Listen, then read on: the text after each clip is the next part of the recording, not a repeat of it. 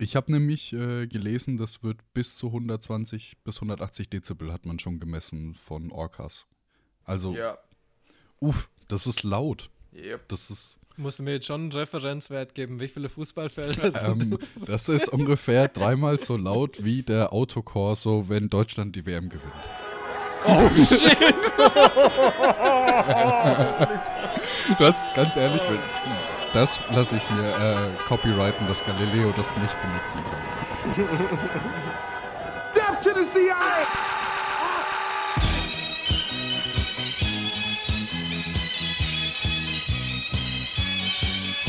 wealth, the world's 85 richest people, is equal to the 3.5 billion poorest people. It's fantastic. And this is a great I'm sick of being social engineered. It's not funny. I already am eating from the trash can all the time. The name of this trash can is ideology. Und deswegen ist es ganz klar hier, wenn überhaupt noch was passieren soll hier, muss man sich gegen den Unterdrücker stellen und man muss parteiisch sein und nicht hier einfach sagen. Und deswegen mache ich jetzt hier diesen Tisch mal kaputt, ja? Damit mal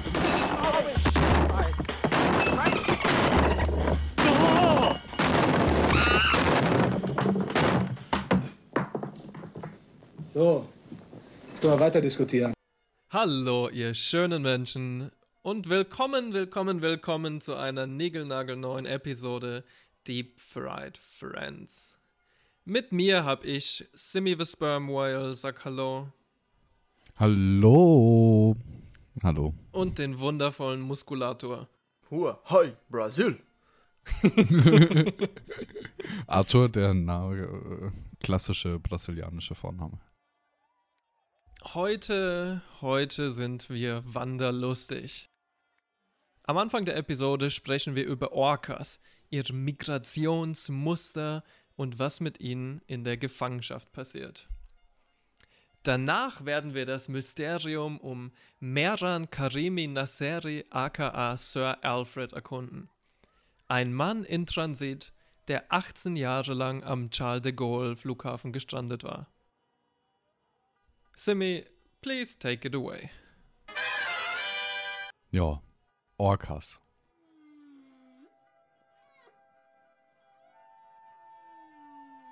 Also, Lass mich dich ganz kurz unterbrechen und was Wichtiges einstreuen. Ich will anfangen mit einem Fakt, den viele Leute nicht kennen über Orcas. Wusstet ihr, dass diese weißen Flecken die Augen sind? No. ja. Ja. Wusstest du, dass der Gencode von Orcas zu 50% der gleiche ist wie von Okraschot?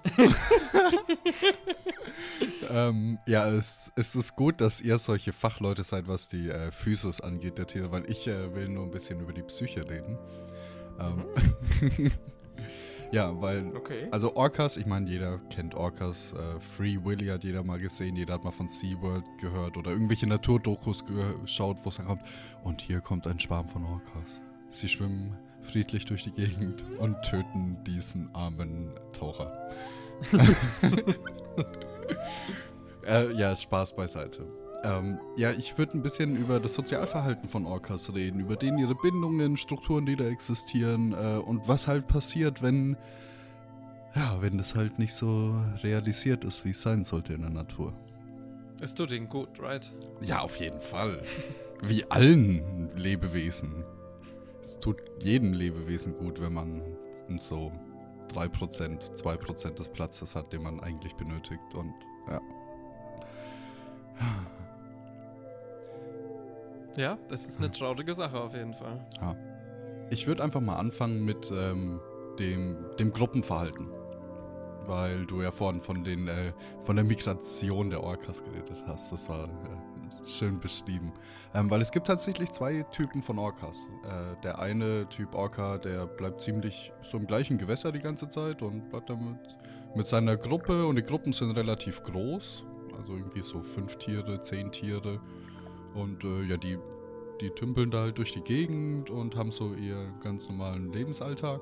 Und dann gibt es ähm, eine kleine Anteil von den Orcas, äh, die schwimmen ziemlich lange Strecken und bleiben quasi nie an der gleichen Stelle. Und es sind immer nur so drei, vier Orcas als kleine Gruppe.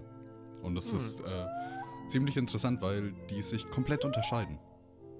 Also es ist jetzt nicht nur so, dass die irgendwie, die einen schwimmen halt viel rum und die anderen bleiben an der gleichen Stelle, sondern die unterscheiden sich in ihrer Sprache, in der Kommunikation untereinander und auch mit anderen Gruppen von Orcas. Also das ist schon sehr, sehr weird.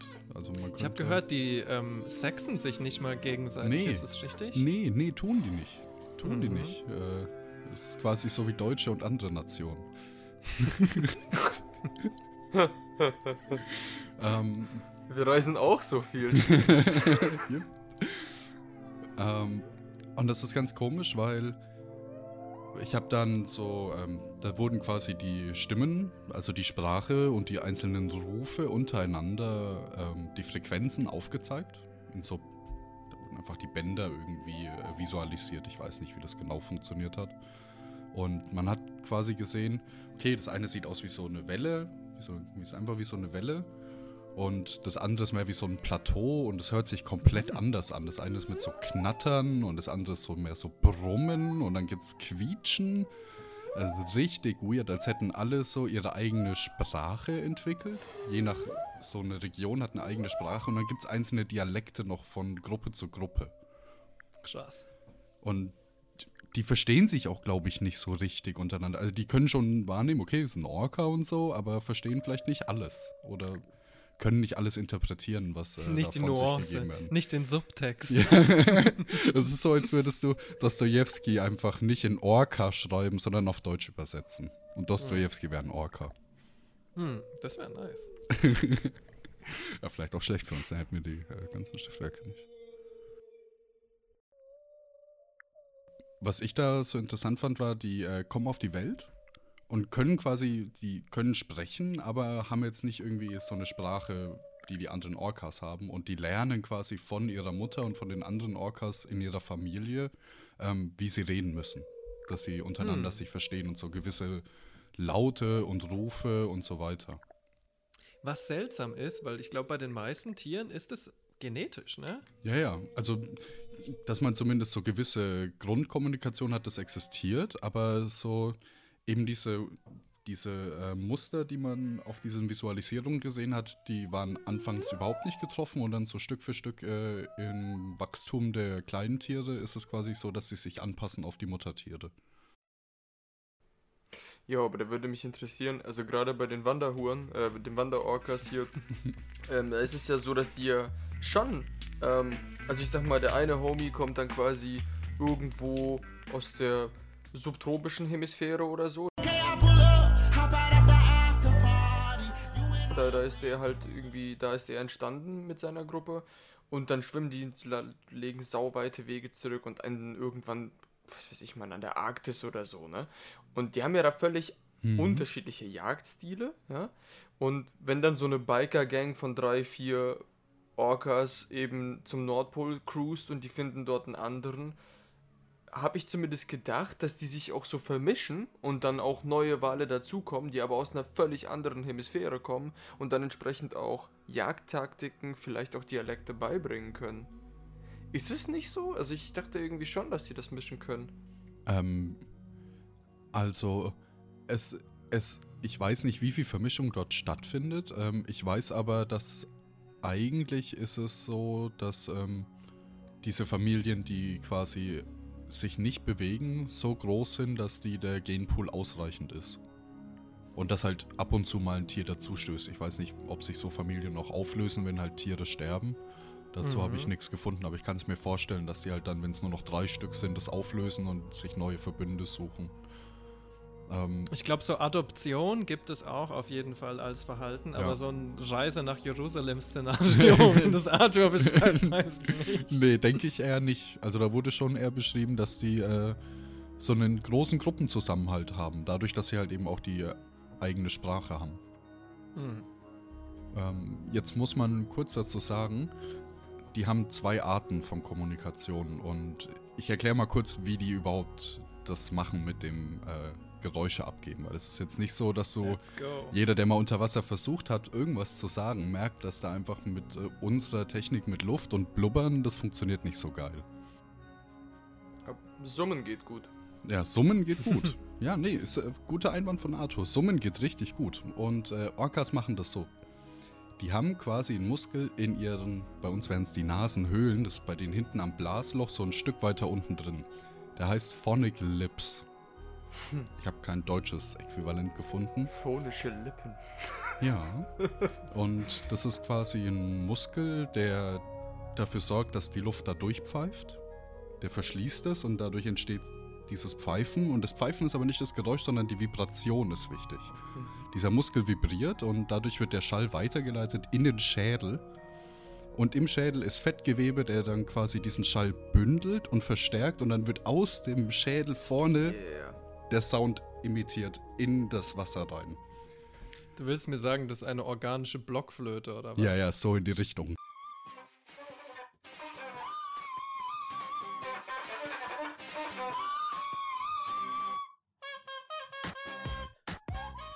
So- in die Richtung geht es. Die pusten da so ein bisschen drüber, so Das, und bündeln das mit ihrem Schädel zu ein. Ja, Mit ihrem das Klangkörper. funktioniert bei äh, Buckelwalen genauso, glaube ich, ne? Die haben ja diesen Ja, ja. fetten Blubber vorne dran. ich habe ja gemeint, die haben zwei Arten miteinander zu kommunizieren. Und zwar, es gibt einmal auf kurze Distanz, das sind ziemlich hohe Schallwellen, das ist so dieses Quietschen. Ähm, das benutzen die, wenn die jagen, zum Beispiel, um sich zu koordinieren oder halt einfach so für Smalltalk. Einfach mal so, hey, na, wie, wie war gestern so Mhm. der Oktopus? Ich meine, kann spannend sein. Wie ist die Äh, Wahl dann- ausgegangen? Entschuldigung. Oh, oh, ja. Äh, und dann gibt es einmal eben so eine Art tiefe Stimme. Und damit können sie über sehr lange Distanzen kommunizieren. Und das sind dann Mhm. wirklich so Kommunikationen mit anderen Gruppen ähm, oder vielleicht sogar anderen, also Orcas mit quasi einer anderen, Anführungszeichen, Sprache. Die können Hm. Und das machen sie im Ja, ja, ja, Telegram-Format? Da gibt es so äh, Unterwasserkabel, die sind natürlich isoliert, dass kein Strom nach außen geht. Und dann sitzt einer dort und der macht mit seiner Schwanzflosse piep, piep, piep, piep, piep, piep, piep, piep, piep, piep. Aber jetzt mal kein Scheiß, dieser tiefe Schall, der muss ja unglaublich weit gehen, ne? Ja, ja, ja, damit können die Kilometer easy zurücklegen. Und das andere geht halt nur im Umfeld von 100 Metern. Ich meine, wenn wir an diese Knallshrimps zurückdenken, ne, die kannst du auch ganz schön weit Das weg stimmt. noch wahrnehmen. Das ist schon ziemlich crazy. Ja, äh, wegen Lautstärke. Ich habe nämlich äh, gelesen, das wird bis zu 120 bis 180 Dezibel hat man schon gemessen von Orcas. Also, Ja. uff, das ist laut. Yep. Das ist Musst du mir jetzt schon einen Referenzwert geben, wie viele Ähm, Fußballfelder Das ist ungefähr dreimal so laut wie der Autokorso, wenn Deutschland die WM gewinnt. Oh shit! Du hast ganz ehrlich, wenn, das Oh lasse ich mir äh, copyrighten, dass Galileo das nicht benutzen kann. Was man hier noch äh, einwerfen muss, man hat sich mal äh, das Areal angeschaut, was bei Orcas quasi für Familie, Zusammenhalt, Freunde und sowas, also für allgemein soziale Kontakte zuständig ist. Und es war deutlich stärker entwickelt und ausgeprägt. Also die Neuronendichte war höher und so weiter und so fort, was man da halt messen kann, in Anführungszeichen, als bei Menschen ist. Die Tiere müssen schon wirklich ein unglaublich krasses äh, Sozialleben haben, was wir uns noch nicht ganz so vorstellen können überhaupt. Oder andersrum argumentiert, ist jetzt auch nicht so schwer, eine sozialere Spezies zu sein als Homo sapiens sapiens. Sorry.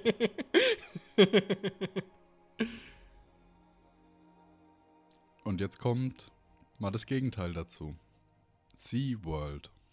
Hey, fuck you. I see you bitch ass niggas. When I see y'all in the streets, you know what it is. It's cracking for you fat fuck boys. Let my nigga Willie go. Let my nigga Steve go. They both seals in this bitch, but they want out. These niggas need their freedom. They tryna eat. These niggas need fish.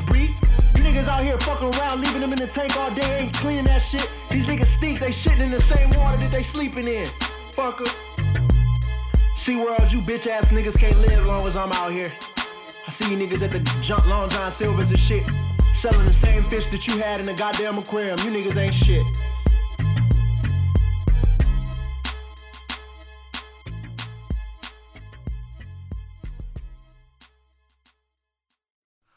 Die zwei schlimme Worte.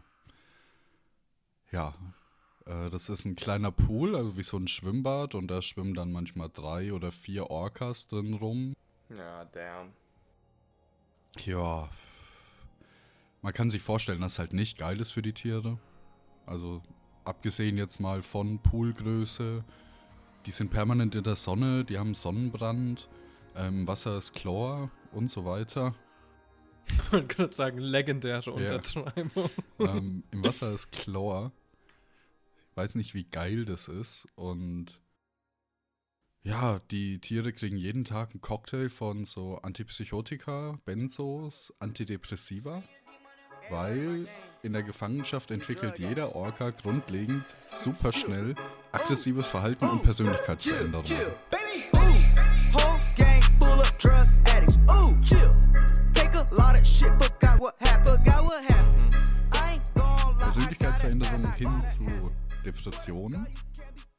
Zwar in, mit sowas wie Lethargie, also der Orca schwimmt den ganzen Tag nur im Wasser und nicht wirklich durch die Gegend und macht gar nichts.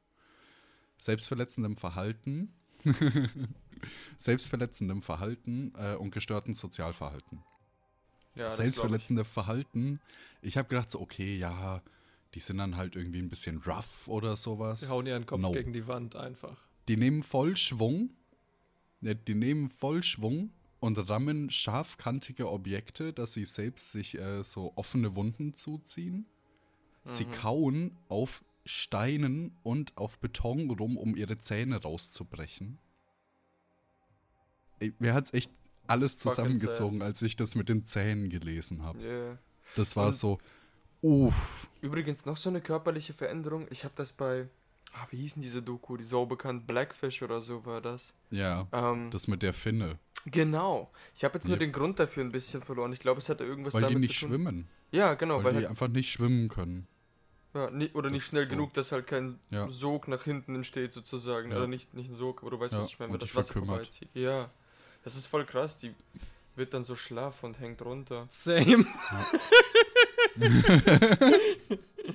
ja, SeaWorld bisschen wie Guantanamo Bay, Ja. aber für Wale. Gute Sache für die globale Demokratie und Freiheit? Ich glaube ja. Jein. Weil die Politik hat SeaWorld ganz schön gehasst, auch für das, was sie gemacht haben. Ja? Und hat SeaWorld extrem, also Verrückt. manche Länder sind wirklich sehr schnell eingeschritten, ähm, weil SeaWorld halt einfach Orcas geklaut hat aus der Natur. Weil ich meine, ja, das war legal. Ich meine, wie willst du sonst auch einen Orca bekommen? Äh, die haben ein Zuchtprogramm, muss man auch sagen. Viele von den äh, Orcas waren in SeaWorld gebreedet, born und ja. Wobei. Der Scheiß dauert lange halt. Damit kannst Ja, du keine neuen und- äh, SeaWorlds supplyen. Und kleine, kleine Randsache: Orcas in Gefangenschaft kriegen keine gesunden Kinder, sondern 99% haben Totgeburten. Ey. Mhm. Oh, wow. Ja. Und Kann ich um es schwieriger zu machen, wenn ich es richtig verstehe, dann haben Orcas auch genau wie Menschen eine Menopause. Ja. Wirklich? Was den, Ja, ja, ja. was ja, den. Ertrag noch niedriger Ja, ja. macht quasi. Jetzt, kein Scheiß, echt? ja, ja, die haben eine Ja. Menopause, die haben auch eine, Cool. die haben auch einen hormonellen quasi komplettes System, was wie bei uns Menschen abläuft, dass du im Alter dann auch eine äh, physische Veränderung noch durchmachst. Sau Wir sind nicht besonders. Nee, wir sind nicht besonders. Haben wir uns abgeguckt. Ja. Und wie man sich natürlich auch denken kann, ist, dass das alles irgendwie nicht gut gehen kann auf, keine Ahnung, 20, 30, 40, 50 Jahre. Und so kam es, dass ein Trainer, also es wurden mehrere Trainer durch Orcas getötet. Aber es gab einen Fall vom Orca Tilikum.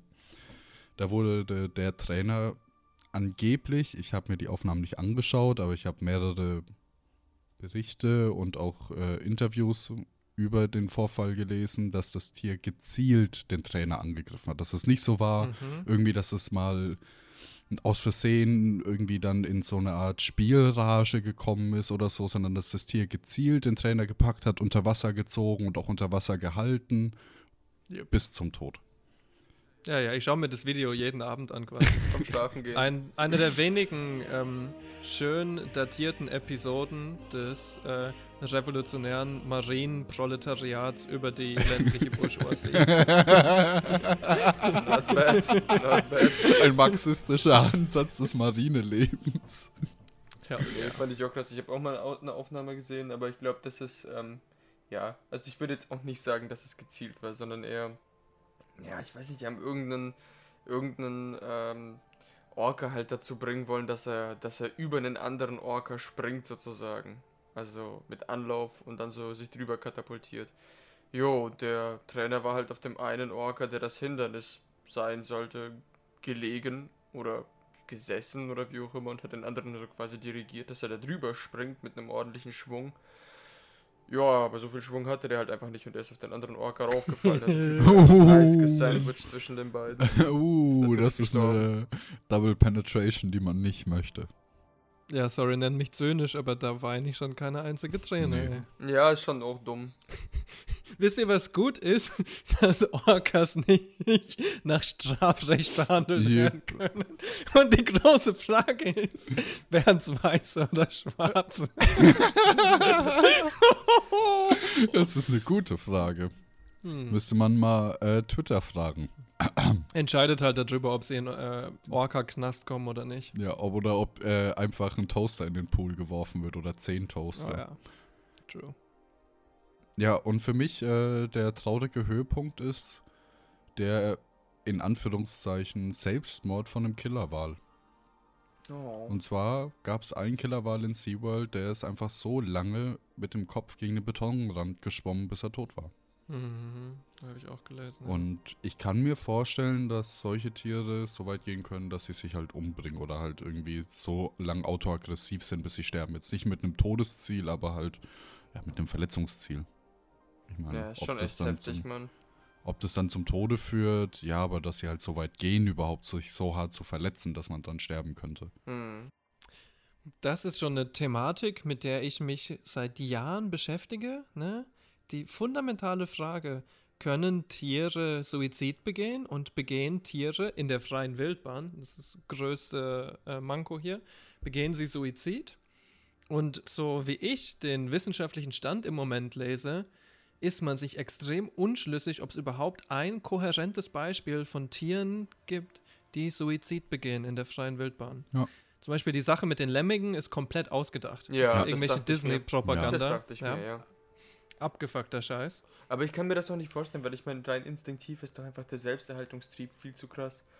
Ich meine, Orcas sind schon sehr emotional intelligent einfach, ne? Und ich glaube, je emo- emotional intelligenter ein Tier sein kann, desto, desto eher vielleicht sowas. Aber dann auch meines Erachtens nach irgendwie nur in, in, ähm, in, in Gefangenschaft. Wobei, was ich mir, ehrlich gesagt, nur ganz kurz, da, das kann ich mir auch vorstellen, wenn du irgendwie ein Muttertier hast, was alle Kindertiere ver verliert, und ich, ich sage jetzt nicht, das ist die Regel, aber dann kann ich mir vorstellen, dass sie einfach lange hungern und traurig sind und dann vielleicht aufgrund des Hungers zu schwach sind und dann verrecken oder sowas. Das kann ich mir ehrlich gesagt vorstellen. Wie ich auch eben mit dem, äh, mit dem Killerwal meinte. Es war wahrscheinlich nicht so, dass es hier jetzt gedacht hat, oh, ich schwimme jetzt so lang gegen die Betonrand, bis ich tot Mhm. bin. Mhm. Aber er hat es eben in Kauf genommen, sich eine Wunde zuzuziehen, die ihn töten könnte. Ja. Also allein, mit, allein mit dieser Gedanke. Ziel auch, ne? Ja. Wie du meintest, äh, auch Joe, ähm, in der Natur waren auch alle Quellen, die ich gelesen habe, haben die Aussage gemacht, das Tier würde in der Natur nie auf die Idee kommen, weil in der Natur findest du das Verhalten einfach nicht. Ja. Weil die permanent irgendwie getriggert werden von ihrer Umgebung. Entweder Kommunikation mit ihren Kollegen oder halt ähm, Fressverhalten oder Ja. ähnliches. Also permanent Beschäftigung. Und das hast Ja. du halt da nicht gegeben. Und die Frage ist halt, ob dieses Tier dann, äh, ja, sich halt in Anführungszeichen umgebracht hat. In den Suizid getrieben würde. Ja. würde ich schon sagen. Ja, würde ich auch hier Ich bestätigen. bin mir aber nicht sicher, ob ich bei euch mitgehe und sagen würde quasi, dass Suizid in der Natur wirklich nicht vorkommt.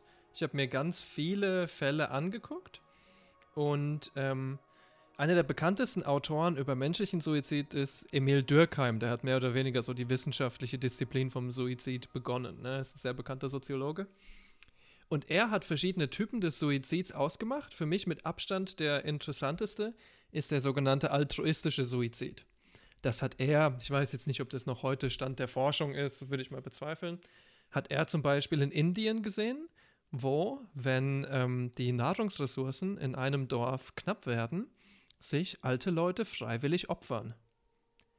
Und ich glaube, solche Verhalten gibt es sogar recht häufig im Tierreich, vielleicht ein bisschen abgewandelt. Ich weiß zum Beispiel, dass bei Ameisenstämmen die ganz alten Tiere oft bereit sind, quasi den Stamm zu verteidigen gegen Eindringlinge, obwohl sie jetzt nicht unbedingt die körperlich stärksten oder was weiß Ja, ich sind. ja. Also die sind dann bereit, quasi ihr Leben zu opfern. Ob sie das alles rationalisieren können oder nicht, ist jetzt erstmal recht irrelevant und sich mehr oder weniger hinzugeben. Ob man das jetzt Abwehr oder Suizid nennt oder was weiß ich, ist ein bisschen, ja, irgendwie so Begriffsdusselei. Aber im Endeffekt gibt es schon viele selbstzerstörerische Verhaltensweisen, die so der, was man im evolutionären Sinne Gruppenfitness zugutekommen. Also ein bisschen Das geht schon, es vielleicht ich in Richtung Suizid, aber nicht so existenzieller Suizid, Eben, nicht, weil nicht wir wie bei denken dem heute Orca. nur noch an diesen. Nicht wie bei dem Genau. Orca vorhin. Ich meine, das Das andere ist ganz dient ja anders. immer einem ganz anderen, einer, einem, Ja, einem Selbsterhaltungszweck für, für die eigene Gattung oder die eigene Familie oder whatever, ja.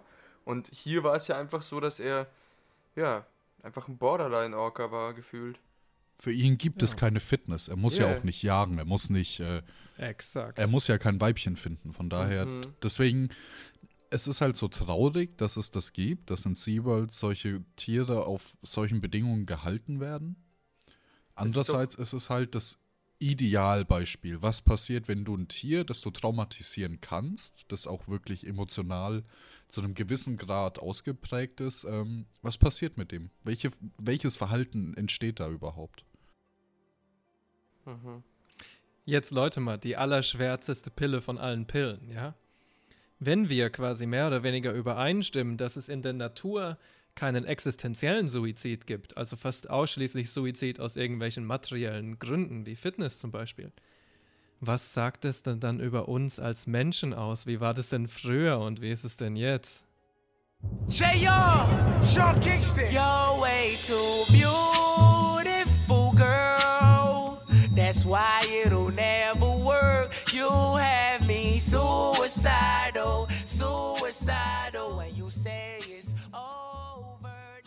Ich wollte die ganze Sache jetzt einfach mal äh, abschließen ähm, mit noch einem Kritikpunkt. Äh, weil viele der Sachen, die ich gelesen habe, da wurde oft vom EQ geredet. Und das ist der Enzephalisationsquotient. Encephalization Quotient im Englischen. Eine der schlimmsten, der schlimmsten Sachen für mich, die man da heranführen kann. Es ist quasi so. Man sagt, man hat ein Lebewesen und man sagt, okay, das Tier braucht ungefähr so viel Hirnmasse, dass es existieren kann und so weiter. Mhm. Und dann schaut man, wie schwer ist das Gehirn wirklich und setzt das ins Verhältnis. Und dann versucht man darüber eine Aussage über die Intelligenz von Tieren zu treffen. Hä? Bizarr. Es ist halt, wisst ihr, was es ist? Es ist halt wie so SS-Schergen, Mhm. die an Osteuropäern so Schädelmessungen vornehmen und dann daraus ihre Konklusionen ziehen. Ja. Das ist es. Ähm, Ja, Nochmal zum, okay. noch mal Hä? zum Verständnis. Es ist das Verhältnis der gemessenen Hirnmasse eines Tiers zur erwarteten Hirnmasse eines Tiers. Das Was- heißt, dass Wer jeder- erwartet? Also wer erwartet? Pass auf, du, Mhm. du stellst dir jetzt mal einen imaginären Wal vor. Diesen Wal gibt's nicht. Genau. So. Und jetzt weißt du, okay, ein Buckelwal, der braucht ungefähr so viel Hirn und Schmalz, also so viel Gramm Gehirn, dass er durch die Gegend schwimmen kann, dass er essen kann, dass er irgendwie sozial interagieren kann ein bisschen und so weiter. Weißt du, dass er einfach ein Wal ist, der existieren kann auf unserem Ja, Planeten. aber messen die das jetzt anhand eines Tiers, wo sie eine. Ähm, Es gibt ein Referenztier. Ja, okay. Es gibt alles das Referenztier, das ist die Katze. An der Katze wird alles aufgehangen und von diesem Referenztier wird dann quasi umgerechnet. So. ja. Wie Das ist some bescheuert! CIA Monkey Shit, Ja. right? Wie bescheuert! Das heißt, im Endeffekt kann man diesen Quotienten ähm, ausdrücken als um wie viel ist das Hirn schwerer als nötig? Nötig in Anführungszeichen. Und wenn man das mal durchexerziert, dann kommt man beim Menschen auf einen Faktor 7,5.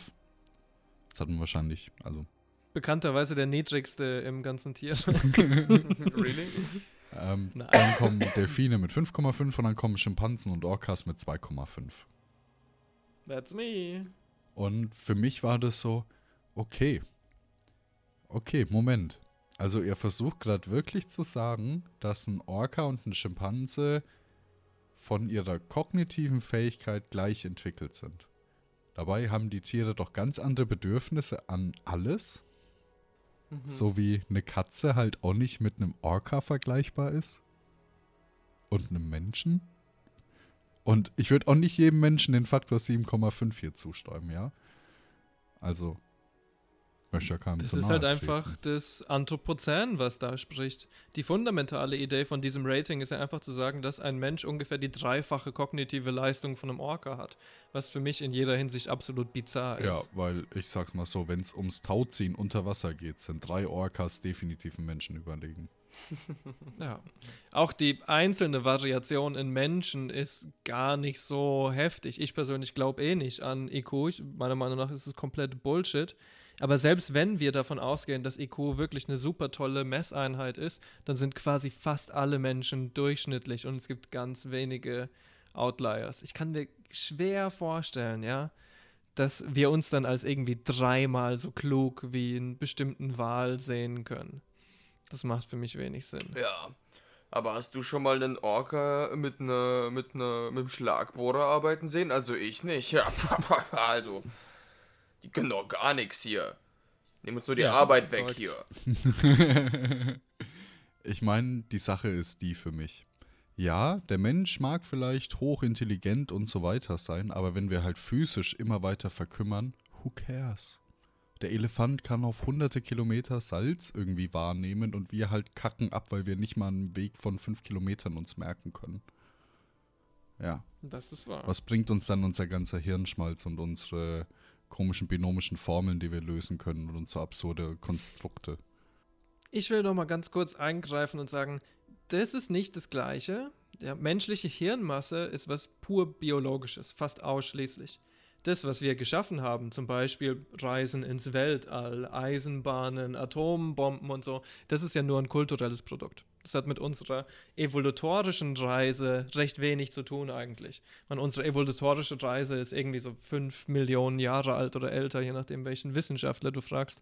Und unsere kulturelle Reise ist irgendwie so ein paar zehntausend Jahre alt. Sind überhaupt nicht miteinander vergleichbar. Nee, für mich ist aber das, was bei diesem EQ als ähm, Wert quasi immer was so dargestellt wird. Wir haben 7,5 und wir können halt eben binomische Formeln und sowas uns ausdenken. Und ein Orca hat 2,5 und der kann das nicht. Das ist immer so ein bisschen, wie es dargestellt wird für mich. So, wir Mhm. haben diesen Faktor bisschen mehr und dadurch können wir so viel mehr erreichen.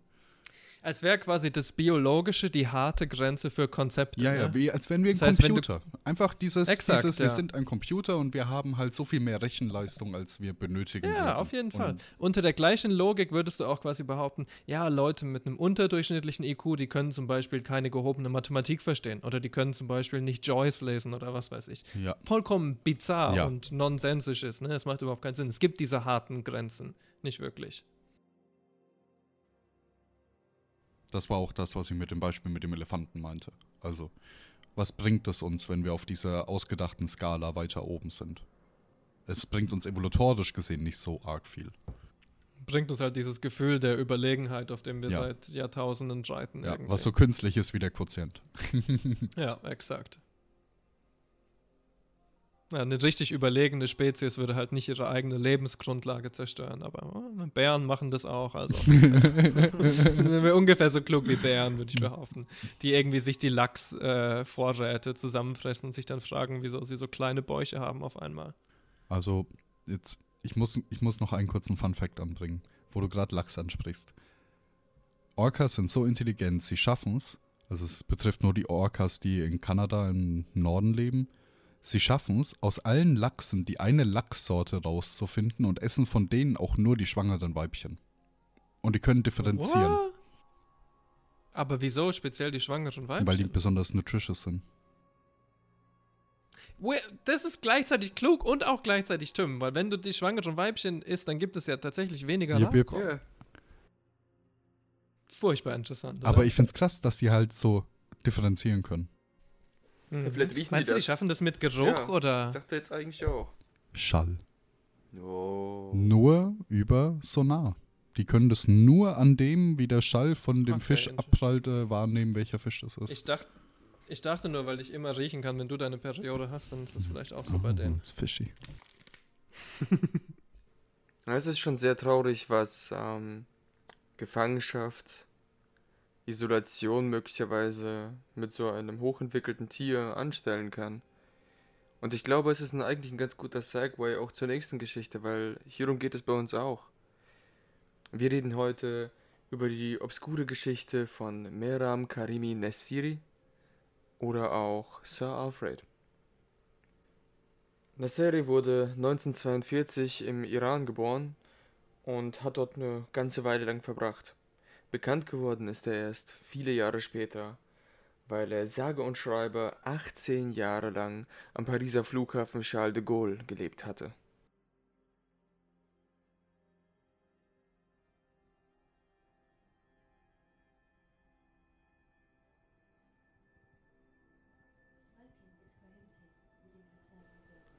Anfangs im Terminal 1 vor einem McDonald's auf einer roten Bank. Das war sein Zuhause. Doch wie kam es zu dem Shit?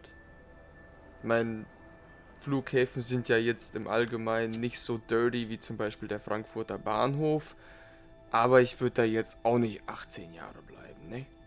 Den ganzen, ganzen Tag nur auf diesen unbequemen Bänken sitzen. Uff. Ich meine, damals gab es wahrscheinlich kein Wi-Fi. Nee, Mann. Uff. Hast nicht mal ein Smartphone, um irgendwie dein Smartphone-Game zu spielen. Ey, und so. das ist ja das Heftige. Ich meine, ich steige gleich noch da ein, wieso, weshalb, warum, ja.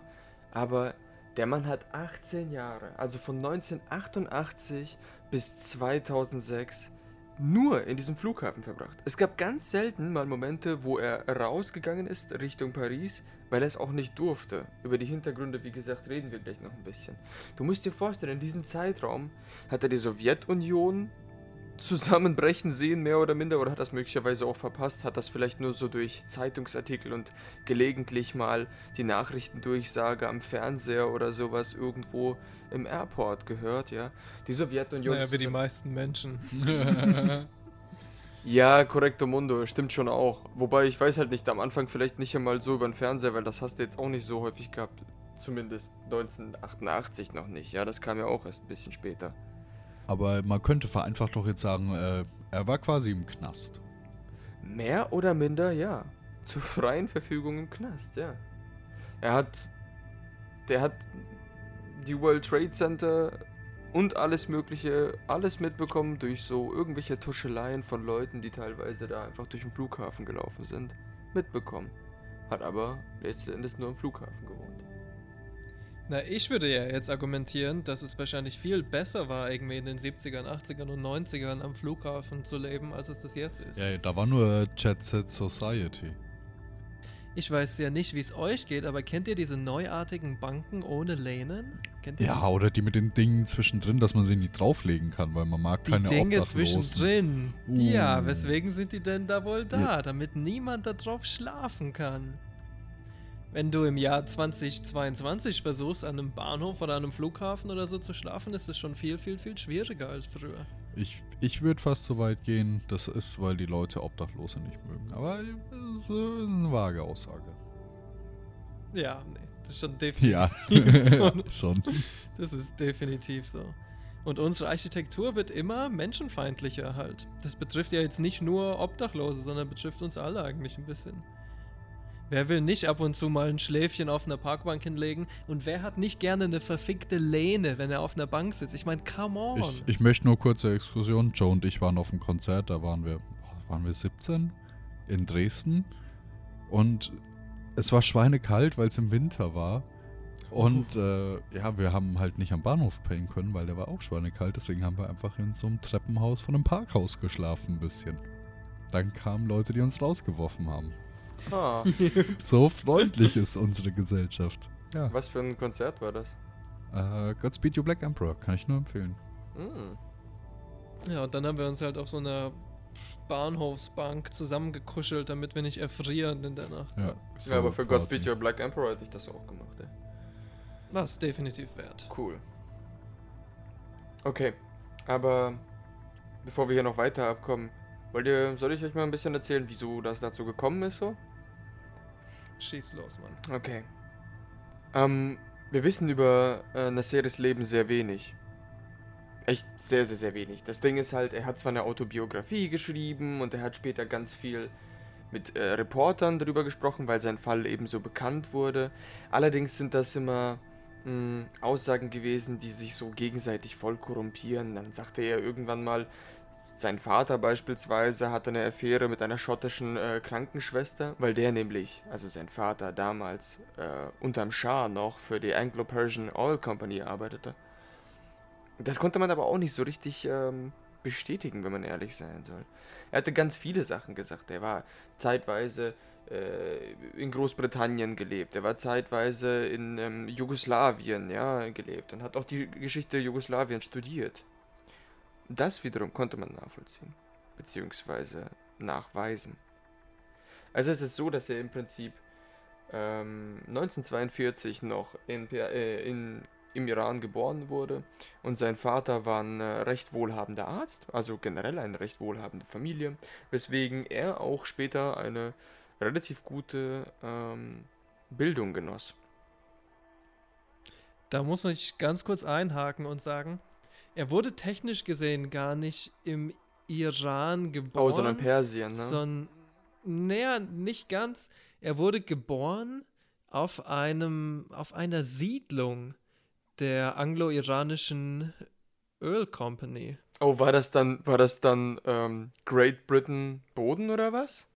Ich glaube nicht. Ah. Ich glaube, das ist immer noch äh, theoretisch gesehen iranischer Boden, aber es ist eigentlich ein kleines bisschen so eine Enklave. Ja.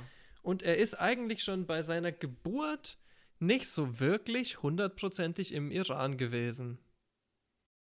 Hm. Das hört sich so an, als würde sich das noch fortziehen. Ja, das wird es auch definitiv noch tun.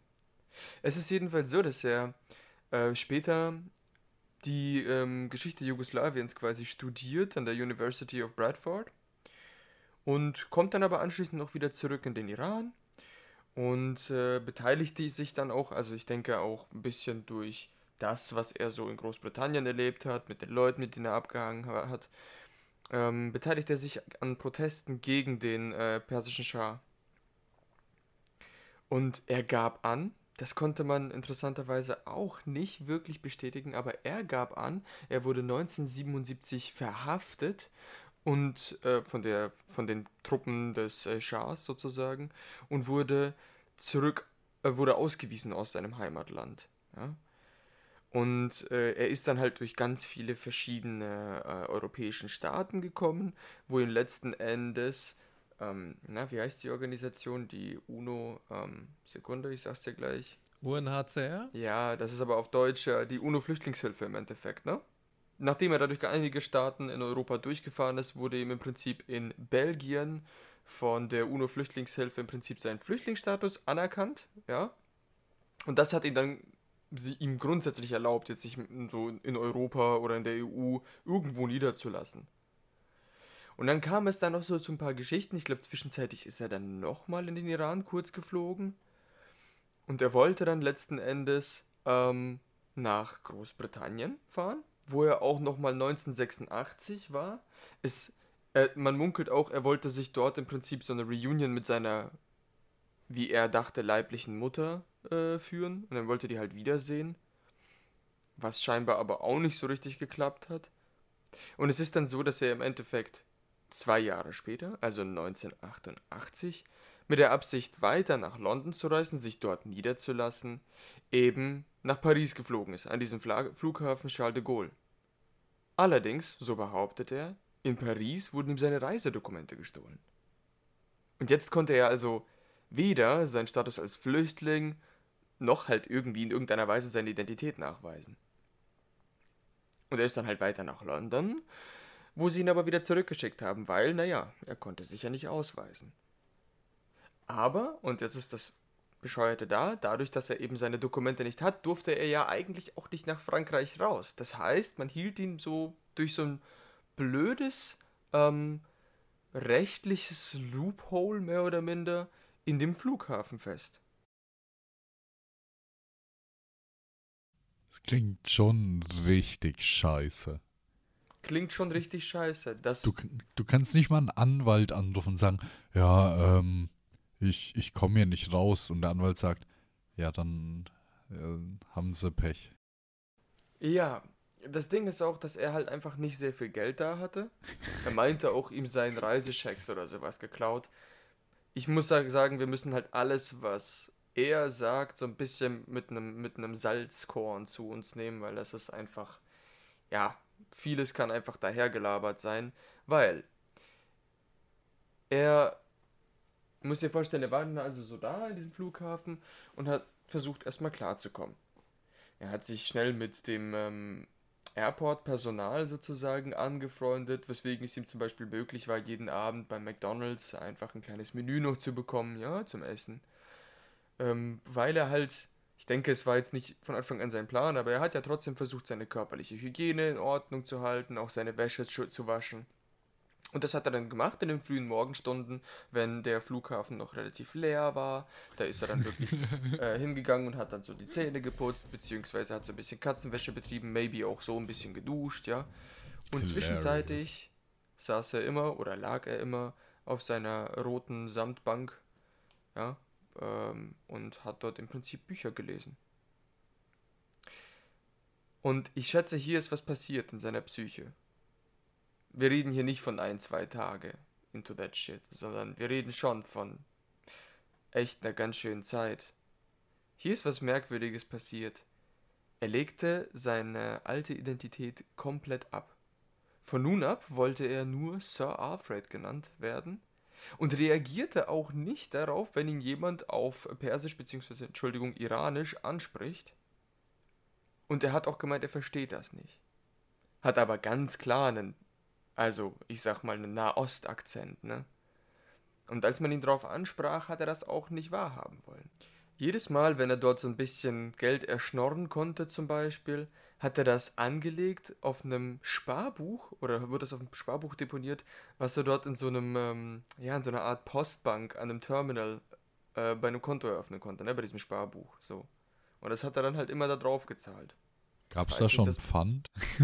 Puh, keine Ahnung, man, das weiß ich nicht. Aber er hat halt im Prinzip das geschnorte Geld immer da schön angelegt und dafür hat er halt, ja, möglicherweise, äh, ja, einfach nur um es halt wegzuhaben. Ich würde jetzt sagen, Zins war vielleicht in den 88ern noch deutlich besser, aber ähm, ja, ich schätze nicht, dass er diese Beträge hatte, dass er da irgendwie davon groß zerren ich kann. Ich weiß nicht, ob der jemals tatsächlich geschnort oder nach Geld gefragt hat.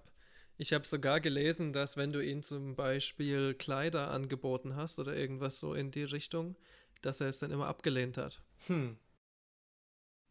Es könnte natürlich auch sein, dass seine Geldquellen zum Beispiel eher waren, dass er ein Exklusivinterview mit einer Zeitung gemacht hat oder so, ne? Hm, ja, das stimmt. Ja. Stimmt, natürlich. Würde ich mir jetzt vorstellen. Ja, oder halt Leute, die ihm größere Geldsummen spenden. Ich meine, das kann ja auch vorkommen.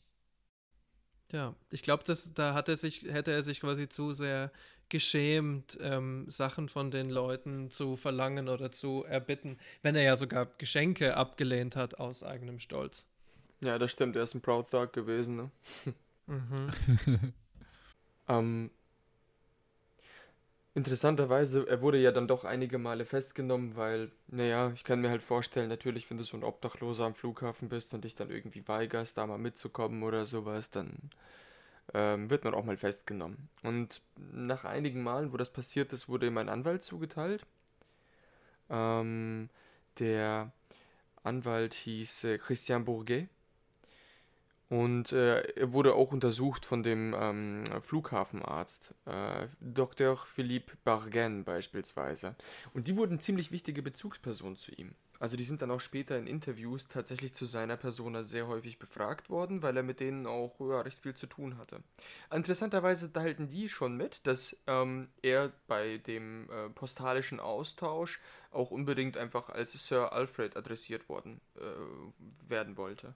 Und einige Jahre später, ich denke halt eben durch das, was Joe erwähnt hat, ne, dass dann halt äh, gewisse Zeitungen, Magazine oder sowas dann auf ihn zugekommen sind, eben mit der Story, hey Mensch, dieser Mann lebt schon seit drei Jahren am Flughafen, verrückt und dies, das, jenes, ne? Ähm, wurde 1993 recht viele Journalisten auf ihn aufmerksam und auch internationale Blätter, ja, nicht nur französische. Und hier passiert es, dass er halt eigentlich wirklich so ein bisschen weltbekannt war. Oder wurde.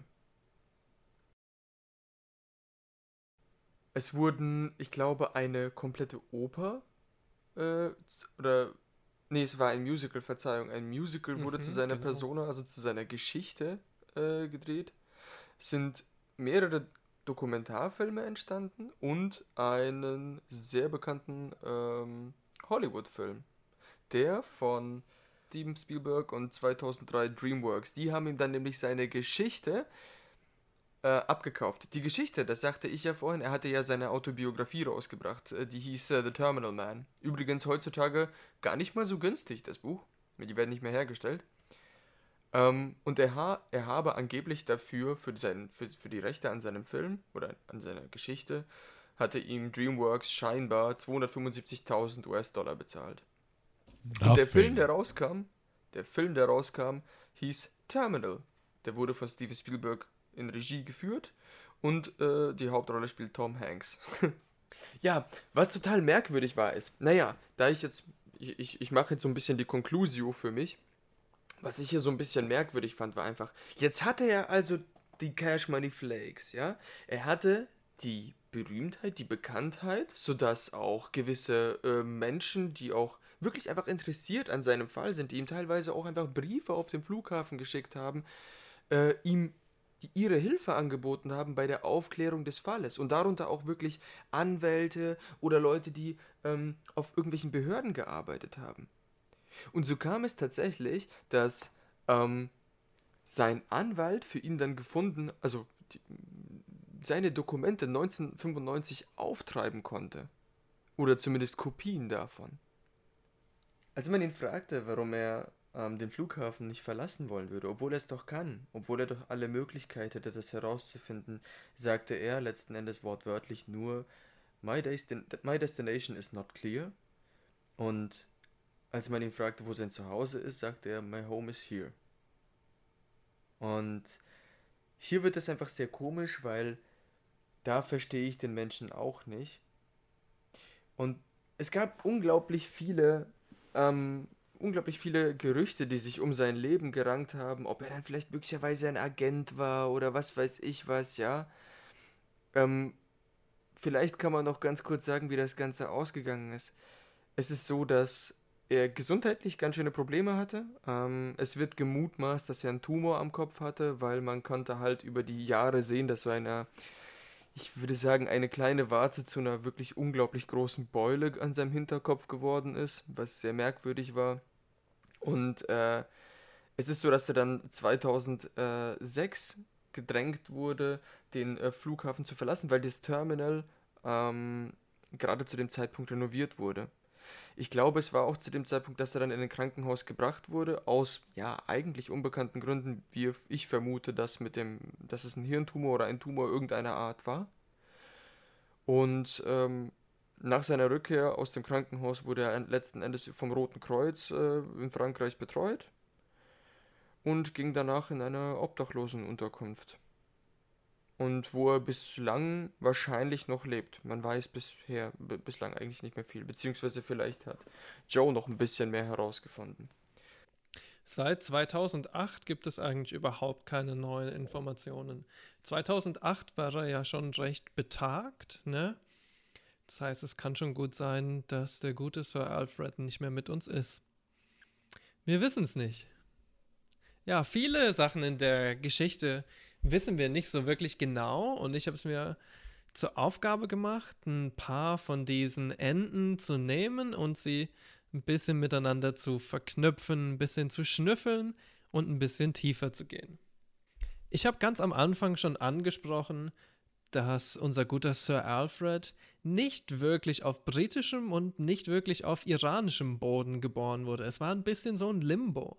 Es war nämlich eine quasi privat besessene Zone im Iran, also es war definitiv so das Land der Nation Iran, aber es hat nicht dem iranischen Staat oder einer iranischen Privatperson gehört. So ein bisschen wie Guantanamo.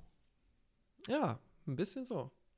Bei Guantanamo gehört ziemlich klar den ähm, Amerikanern. Bei, diese, bei diesem Ding ist es nicht so klar, Ah, weil es nicht genau der Regierung gehört hat. Ich glaube, die ähm, anglo-britische Company, die war privatwirtschaftlich. Ja. Das war keine staatliche Firma.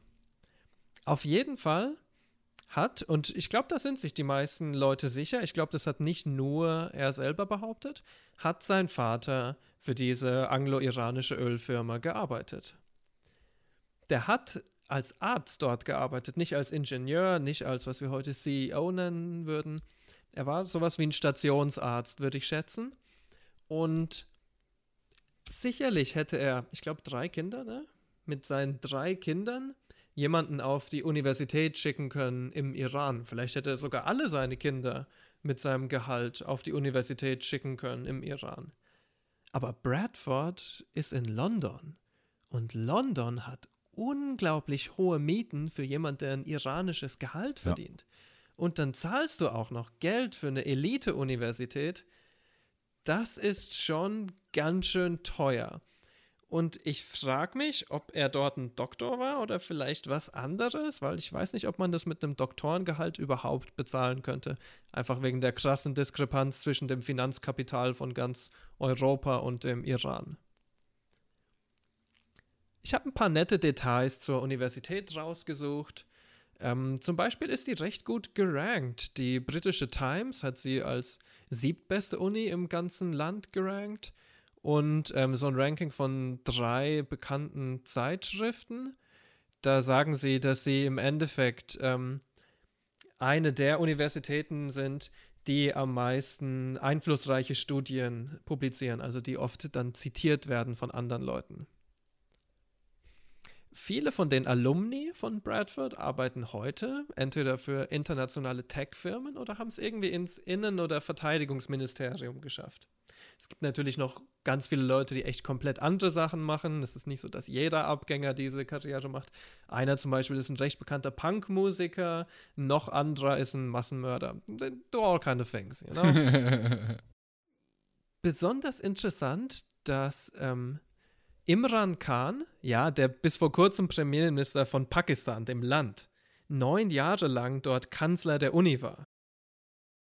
Imran Khan war ja anfangs äh, in den Gunsten der westlichen Mächte. Ne? Er hat mit dem IMF zusammengearbeitet und Afghanistan auf eine freiheitlich-demokratische Weise entwickelt, so wie es der Westen so super toll und gut findet. Und wurde jetzt, wenn ich ein bisschen flapsig sein darf, abgesägt, weil er Beziehungen zu China und Russland verbessert hat. Oh nein. Dieser Schuft. Ja. Die ersten drei Vorsitzenden dieser Uni sind alle entweder im Öl- oder im Chemiebusiness. Ich würde nicht sagen, dass man daraus jetzt schließen kann, dass ähm, Alfreds, dass Alfreds Papa Geld von der iranischen oder britischen Regierung bekommen hat oder dass Alfred selber, ich meine, eine Ausbildung zum Spion oder sowas hingelegt hat. Aber man muss schon sagen, International Studies und Yugoslav Studies zähle ich da jetzt einfach mal dazu und International Relations, das sind die zwei Studiengänge, wo Regierungen und Geheimdienste extrem gerne von rekrutieren. Mhm. Cool. Meine ganz persönliche Pet Theory zu dieser ganzen Universitätssache ist, dass ähm, sein Vater, Masjid Soleimani, meiner Meinung nach so recht hohe Ansprüche an seinen Sohn gestellt hat und von ihm wollte, dass, wie man es in Deutschland so schön sagt, aus dem richtig was wird. Der wollte halt, dass sein Sohn irgendwie ein Diplomat wird oder so oder in die britische Hochfinanz einsteigt oder Lokomotivführer. Ähm, oder vielleicht auch ein Spion wird. Wir wissen es nicht. Wir wissen es nicht. Auf jeden Fall, glaube ich, hat er sehr viel Druck von zu Hause erfahren und dieser Fakt, dass sein Vater ähm, das Geld für das Studium stellt, hat bestimmt auch ziemlich auf ihm gelastet. Das ist das größte Takeaway, was ich da mitnehme. Ich glaube, sein Vater hatte recht hohe Erwartungen an ihn. Ja, ich meine, man kann es ja, also das mit den hohen Erwartungen ist halt auch so, er wird so in diese Rolle gezwungen, ja, mehr oder weniger. Ich, er kann ja nicht sagen, ja, ich möchte eigentlich irgendwo im Iran studieren, sondern das hört sich ja schon eher so an, als würde der Vater sagen, mach das. Das weiß ich ehrlich gesagt nicht genau, ob das auf seinen Anrat kam oder auf den seines Vaters. In seinem Subtext lese ich das immer so, dass es auch der Wille seiner Familie war zumindest. Ja. Mhm. Hast du zufällig mehr Informationen darüber, ob dieses Gerücht stimmt, dass sein äh, Vater was mit der äh, schottischen äh, Nurse hatte?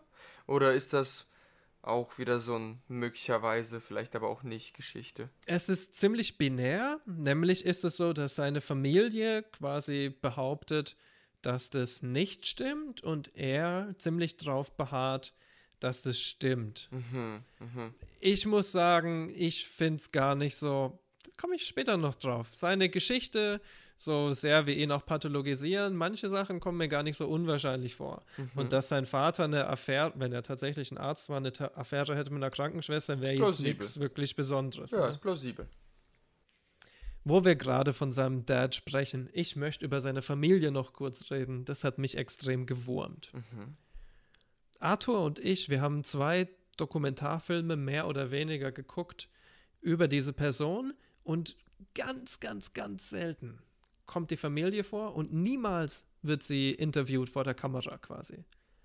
Ich finde keine Wikipedia-Seiten oder irgendwas. Ich finde wirklich so gut wie gar keine Informationen über seine Familie.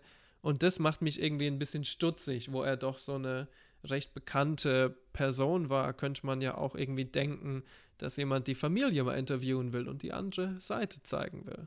Ich glaube, man hat lediglich einmal in der Fußnote in einem dieser Dokumentarfilme gehört, dass Familienmitglieder auf ihn zugegangen sind und er das Ganze abgeschlagen hat. Allerdings ist das eine reine Aussage vom Regisseur des Films gewesen. Ne? Stimmt. Es gab keinerlei Beleg dazu. Ja, und ich meine, Ja. die, diese Aussage ist halt auch so, als würdest du sagen, ja, und er hat seine 100 Bekannten gefragt und einer hat gesagt, nee, du, mach mal nicht. ja, also ist effektiv, ja, kannst auch weglassen in deiner Doku. Wir haben auf jeden Fall einige belegte Aussagen von Sir Alfred himself. Ähm, Sean Scanlan schreibt über ihn und über seine ähm, Biografie. Die Biografie nimmt einen extrem persönlichen äh, Blickwinkel auf seine Kindheit, den Tod seines Vaters und die Suche nach der Identität, der wahren Identität seiner Mutter. Später hat ähm, Sir Alfred selber gesagt über seine Familie, I don't have any family, they are lost. Das ist natürlich eine furchtbar interessante Wortwahl. Sie haben ihn nicht verlassen, sie, äh, sie sind nicht weg, sie sind einfach verloren. Was das alles heißt und wieso es dazu kam, dass er seine Familie so sieht, vielleicht gibt uns das nächste Kapitel ein bisschen Aufschluss darüber. Man muss jetzt aber auch ganz kurz, ich, ich wollte nur dazu sagen, ähm, ich finde, er hat sich jetzt zumindest in den Szenen, wo ich ihn reden hören habe, ja immer etwas kryptisch und nicht ganz ähm, hundertprozentig zuweisbar ausgedrückt. Ne? Das war ja schon auch Mhm. irgendwie so sein Stil ein bisschen. Ich glaube, das. Er liebt diese Ambivalenz ja, auf jeden Fall. Ja. genau. Okay. Ich möchte reden über seine Flucht, was da passiert ist und wieso er überhaupt geflohen ist. Nach seiner eigenen Geschichte wurde er, wie wir schon angedeutet haben, 1977 aus dem Iran rausgeschmissen. Angeblich wegen Protesten gegen den Schah. Furchtbar interessant hier ist, dass eine von meinen Quellen behauptet, dass er überhaupt nie im Iran gegen den Schah demonstriert hat, sondern dass er in Großbritannien gegen den Schah demonstriert hat und dort fotografiert wurde. Diese Fotos sind dem Savak, das ist der Geheimdienst, in die Hände gefallen und sobald er wieder zurück war im Iran, haben sie ihn dafür belangt. Oh, okay. Mhm. Wenn, also wenn man jetzt nur mal hypothetisch annimmt, dass sein Dad irgendwie doch verquickt war oder höhere, höhere Dienste hatte, dann klingt es ja schon realistisch. Ja. Dass wenn er auf solchen Demonstrationen war und da Fotos existieren, dass das von Interesse ist. Würde ich tendenziell auch sagen. Auch von Interesse ist übrigens, dass nur zwei Jahre danach die iranische Revolution passiert ist. Das Land ist mega im Umbruch, ja. Wir sehen den ähm, Schah, ich glaube, es sind nur eineinhalb Jahre danach, aus äh, dem Land verwiesen, auf der Flucht im Endeffekt. Ein bisschen so wie äh, Sir Alfred selber. Und diese Revolution, die sollte er nicht mehr mitbekommen. 1977 verlässt er dann das Land. Angeblich, wie Arthur schon angedeutet hat, hat ihm der Geheimdienst seinen Ausweis weggenommen. Am Anfang ähm, erzählt er selber was anderes, nämlich dass er ihm in Europa geklaut wurde, aber später kommt er dann doch auf diese Geschichte zurück. Und ich muss sagen, ich kann ihm auch das glauben. Vielleicht waren das erst nur Schutzbehauptungen. Exakt, ja. Du meinst, dass ihm der ähm, iranische, ähm, äh, äh, äh, diese, wie hießen die Truppen vorhin, die du gemeint hast? Der. Geheimdienst? Savak, dass die ihm das abgenommen haben? Mhm. Aus welchem Grund? Das wohl staatenlos Das passiert, ist. das passiert recht häufig sogar, ja, dass Leuten der Ausweis abgenommen wird. Es ist auch schwieriger, zum Beispiel zur Polizei zu gehen und eine Aussage zu machen gegen deine Peiniger, wenn du keine Dokumente Ja, hast. ich wollte es gerade sagen, weil äh, der Prozess läuft dann ja so ab, dass du ankommst, meinetwegen im Land Deutschland. Und dann musst du deine Daten angeben und dann gibst du halt deine Identität an, die wird abgefragt und wenn die Person, bei der die Abfrage landet, halt involviert ist, dann sagt die Person, nö, gibt's nicht. Und dann hast du keinen Nachweis, wer du bist. Das glaube ich. Ich glaube das definitiv, auf jeden Fall. Ich denke mir halt einfach nur, welche Macht oder welche Hebelwirkung hätte denn ein Sir Alfred gegen den Schah von Persien, wenn er im Ausland agieren würde? Schließlich ist er doch einfach nur ein dahergelaufener jemand, oder? So funktionieren Geheimdienste ja nicht. Also Ja. Geheimdienste sperren dich ja nicht ein, äh, weil du demonstrierst, weil sie denken, dass du als einzelne Person irgendwie den Staat aushebeln kannst, sondern sie sperren dich ein einfach aus Prinzip, weil jeder, der gegen den Staat ist, für sie ein Gegner ist quasi. Und weil sie dich Okay. kennen. Weil deine Identität leichter herauszufinden ist als halt irgendein Iraner oder Perser, der da steht.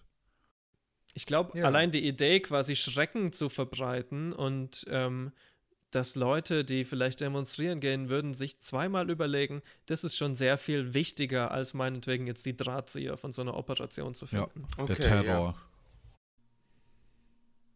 Auf jeden Fall, wo wir gerade von Terror sprechen. Simi hat ja vorhin schon angedeutet, dass das irgendwie ein Problem sein könnte, wenn dein eigener Sohn im Ausland gegen den Schah demonstriert und du vielleicht auf der Payroll vom Schah bist. Hm. Das klingt nicht so gut, oder? Und genau daraus ziehe ich auch meine These, dass unser guter Sir Alfred vielleicht nicht nur ein schwarzes Schaf, sondern ja irgendwie so ein Dorn im Auge seiner Familie war. Dass sie ihn auch loshaben wollten. Und dass sie vielleicht nicht die besten Absichten für ihn haben. Das ist jetzt wirklich reine Spekulation, aber ich kann mir nicht vorstellen, dass jemand, der ähm, für die anglo-iranische Ölfirma arbeitet, nicht auch auf Linie des Schahs ist. Das ist ein und dasselbe im Endeffekt. Hey, aber selbst dann, ne? Also, ich kann das 100% nachvollziehen, wenn du das jetzt so erklärst. Aber ich meine, hey, 99, f- äh, ab 93 ist seine Geschichte sehr bekannt geworden, sagen wir, oder 95. Sagen wir 99. Der Schah ist schon lange weg. Khomeini ist da, ja? Ähm, die Familie, wenn sie sowieso Schah-Anhänger wären, sie wären jetzt unter Khomeini ja ganz schön, ja, ich sag mal so, nicht so, die müssten aufpassen, was sie tun, ne? Ja, auf jeden Fall. Okay. Aber dann wäre es doch an sich nichts mehr Wildes, sich Sir Alfred zurückzuholen.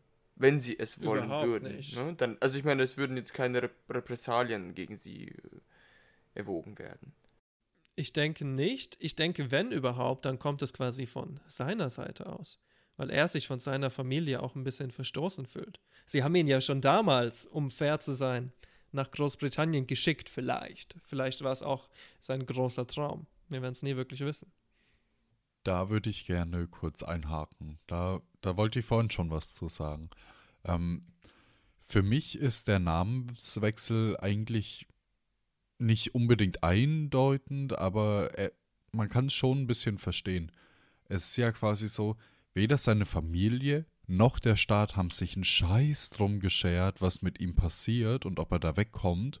Und er hat in einem Flughafen gelebt. Und obwohl jetzt das Regime oder was auch immer, weswegen er weg war, nicht mehr existiert hat, hat niemand interessiert, dass er da wegkommt. Hm. So, und dann kann ich es verstehen, dass man sich, wenn man irgendwie Großbritannien-affin ist und dort gelebt hat und so, dass man sich dann Sir Alfred nennt.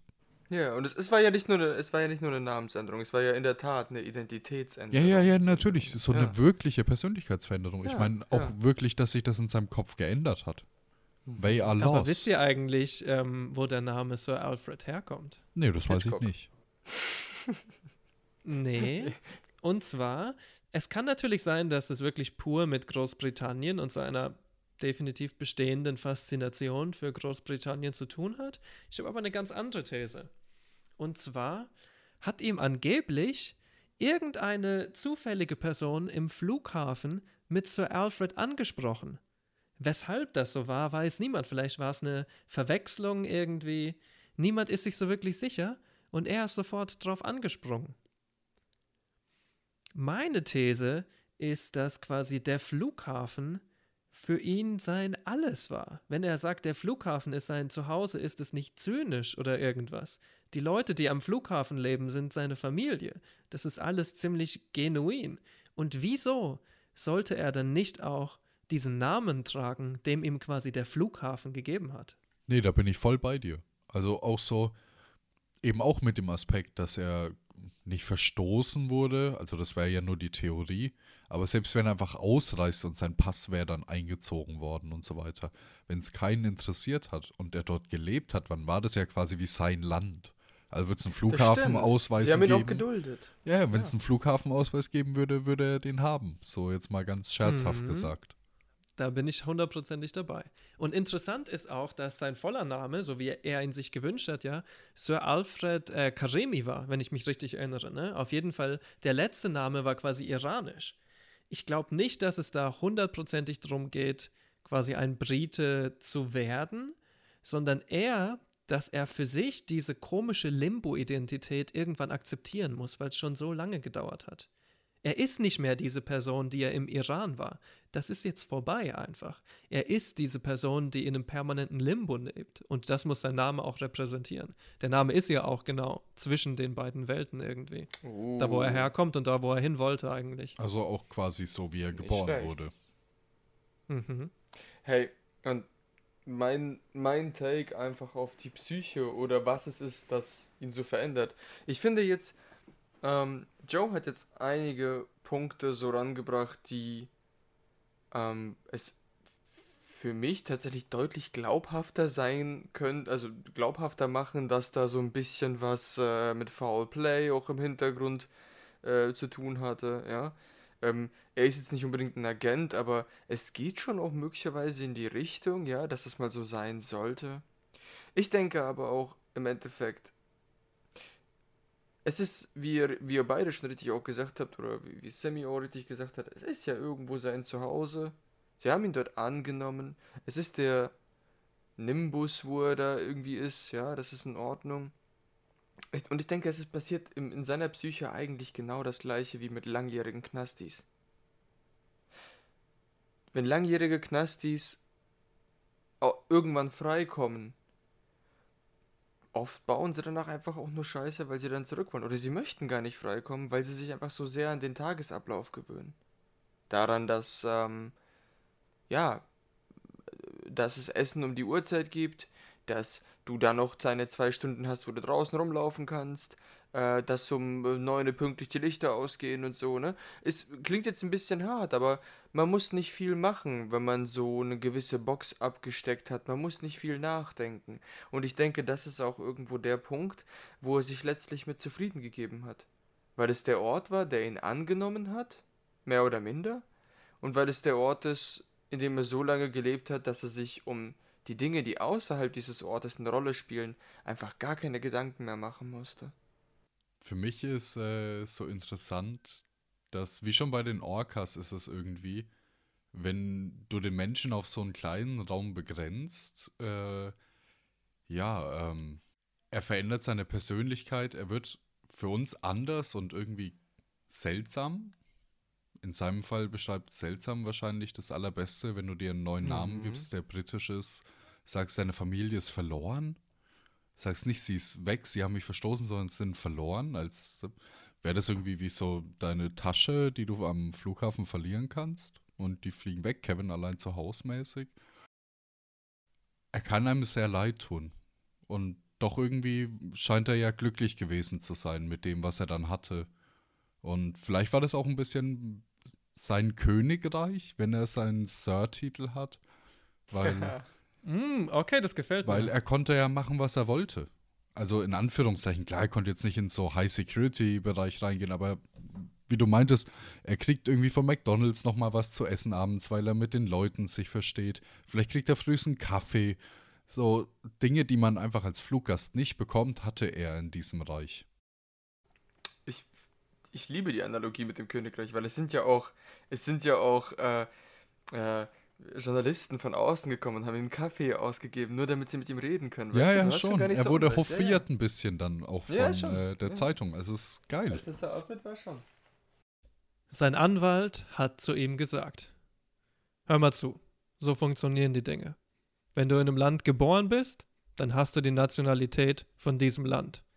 So lange, bis du eine neue kriegst. Das hast du nicht getan. Du bist Iraner, solange du nicht eine andere Nationalität akzeptierst. Wenn du diese Dokumente unterschreibst, dann nimmt dich Frankreich als Bürger an, aber als Iraner. Ja, Sir Alfred lehnt das ab. Er sagt seinem Anwalt, dass der Name auf diesen Dokumenten nicht sein richtiger Name ist. Ein Zitat von ihm selber. When I arrived at the airport, I was Mehran Karimi Nasseri, but I have been waiting there 11 years. I have changed, and I am not the same person today as the person who first slept on the airport bench 11 years ago. Now I am Sir Alfred Mehran. My documents must say this. How can I accept it otherwise? Ich will in meinem Closing Statement alles ein bisschen über Wasser werfen und eine komplett andere These zum generellen Konsensus offerieren. Ich bin mir nicht sicher, ob Sir Alfred wirklich ein Fall war, ein Kasus, pathologisch, psychisch krank, ein Opfer. Ich kenne eine Person, die vom afghanischen Geheimdienst gefoltert wurde. Sie haben ihm seine Dokumente weggenommen, die Flucht war die absolute Tortur. Diese Person leidet jeden Tag noch an den Erinnerungen und an den psychologischen Narben. Diese Person ist auch in keinster Weise psychologisch krank oder verwirrt oder irgendwas in die Richtung. Genau das Gegenteil ist der Fall. Sie sieht die Welt klarer, als die meisten von uns sieht, was jeden Tag im Verborgenen passiert, worüber man nicht redet. Es gibt ein wunderbares Buch, das heißt Bartleby the Scrivener oder Bartleby der Schreiber. Kann ich jedem wirklich nur empfehlen, das sind nur so 20, 30 Seiten, kann man mal an einem Nachmittag lesen. In Bartleby, da geht es um einen Mann, der sich permanent weigert, das zu tun, was sein Boss von ihm verlangt. Klingt sympathisch? Ist er auf jeden Fall auch. Sir Alfred ist für mich die sehr reale Version von Bartleby, dem Schreiber. Er ist komplett ohnmächtig gegen das System. Er kann nichts machen. Er ist gefangen in einem sogenannten Catch-22. Du kannst nicht raus, weil du keinen Ausweis hast. Du kannst keinen Ausweis holen, weil du nicht raus kannst. Aber er akzeptiert das nicht. Er leistet Widerstand gegen diesen Kafkaesken Prozess. Er macht sich, und das haben wir jetzt schon oft genug gesagt, sein Gefängnis zum Zuhause. Er eignet es sich an. Ich behaupte, es ist falsch zu sagen, Sir Alfred hat abgelehnt, in Frankreich zu wohnen. Es ist falsch zu sagen, Sir Alfred hat abgelehnt, nach Belgien zu reisen, um seine Papiere zu kriegen. Nein. Er hat abgelehnt, sich der Logik der Nationalstaaten zu unterwerfen. Er hat abgelehnt, einen für ihn falschen Namen zu tragen. Er hat abgelehnt, sich auf einen Pass reduzieren zu lassen. Er hat abgelehnt, mitzuspielen. Vielleicht, ob das jetzt bewusst ist oder nicht, ist ja eigentlich fast egal, wollte er auch, dass die ganze globale Öffentlichkeit sieht, was dieses System jeden Tag mit Menschen macht, was es für Kollateralschaden anrichtet. Und das hat er uns 18 Jahre lang vorgehalten und das finde ich auf eine gewisse Weise extrem respektabel. Beautiful.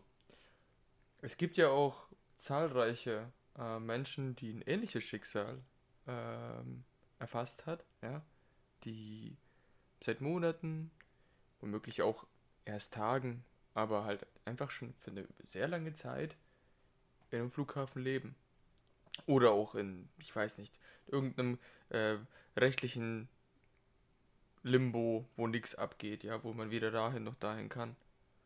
Da gibt es echt zahlreiche Fälle. Aber halt nicht in wunderschönen liberalen Demokratien wie bei uns. Sowas kommt nicht vor. Doch. Oh, warte mal.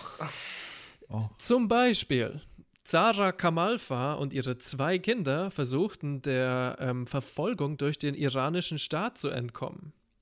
Im Jahr 2007 wurden sie von deutschen Autoritäten festgehalten und zurückgeschickt nach Moskau. Ja. Das bedeutet, dass sie von Moskau nach Deutschland fliegen konnten. Ja, die Russen haben sie durchgelassen. Und wir sie zurückgeschickt. Und es hat elf Monate gedauert, bis sie es endlich nach Kanada geschafft hat. Great. Aber bei uns gibt es sowas nicht. Wir sind wunderbar. Nur eine der Beispiele, genau. Es gibt zahlreiche solcher Fälle. Wenn man jetzt mal das, äh, nicht zynisch gemeint, wenn man jetzt mal ähm, den gemütlichen Flughafen verlässt und äh, zu Fuß über den Balkan läuft und keinen Pass dabei hat, weil wenn man einen Pass hat und da steht drauf, man kommt aus Syrien oder irgendeinem anderen Land in der Ecke, wird man auch wieder zurückgeschickt. Mhm. Das ist eine ähnliche Situation und die Leute wollen nicht zurück. Die würden auch lieber an Ja. der Grenze bleiben, als dass sie zurück in ihr Land gehen. Und ich glaube, diese Situation, darauf wollte ich auch hinaus, also dass man sich per, also partout einfach weigert, sich dieser Logik zu unterwerfen, die kommt viel häufiger vor, als man denkt. Ich glaube, teilweise ist es auch so, dass Leute bevorzugen, als ähm, Illegals in einem Land anzukommen, weil du dann schwarz arbeiten kannst und eventuell sogar mehr Geld machst. Ist natürlich nicht garantiert, aber sicherlich hat es auch den Vorteil, dass du zum Beispiel dich nicht mit Autoritäten dass du dich nicht mit Autoritäten auseinandersetzen musst, nicht mit der Bürokratie auseinandersetzen musst. Es ist in gewisser Weise ein bisschen wie ähm, nomadisch sein, unsichtbar sein dann. Und wo wir gerade von unsichtbar reden irgendwie, ich glaube, wir verdünnisieren uns jetzt langsam. Die Episode ist schon lang genug. Ich hoffe, ihr habt es alle sehr genossen und ich verabschiede mich von euch. Bis in zwei Wochen. Jo, ähm, mein Unterleib ist bereits unsichtbar und der obere wird langsam auch. Ich finde, wir sollten alle jetzt mal rausgehen. Jetzt ist es warm und sonnig. Wir leben nicht auf einem Flughafen, wir leben nicht wie ein Orca in Gefangenschaft. Deswegen Sonnenschein, ich gehe raus. Macht's gut. Guter Punkt. Ciao, ciao. Ciao. ciao.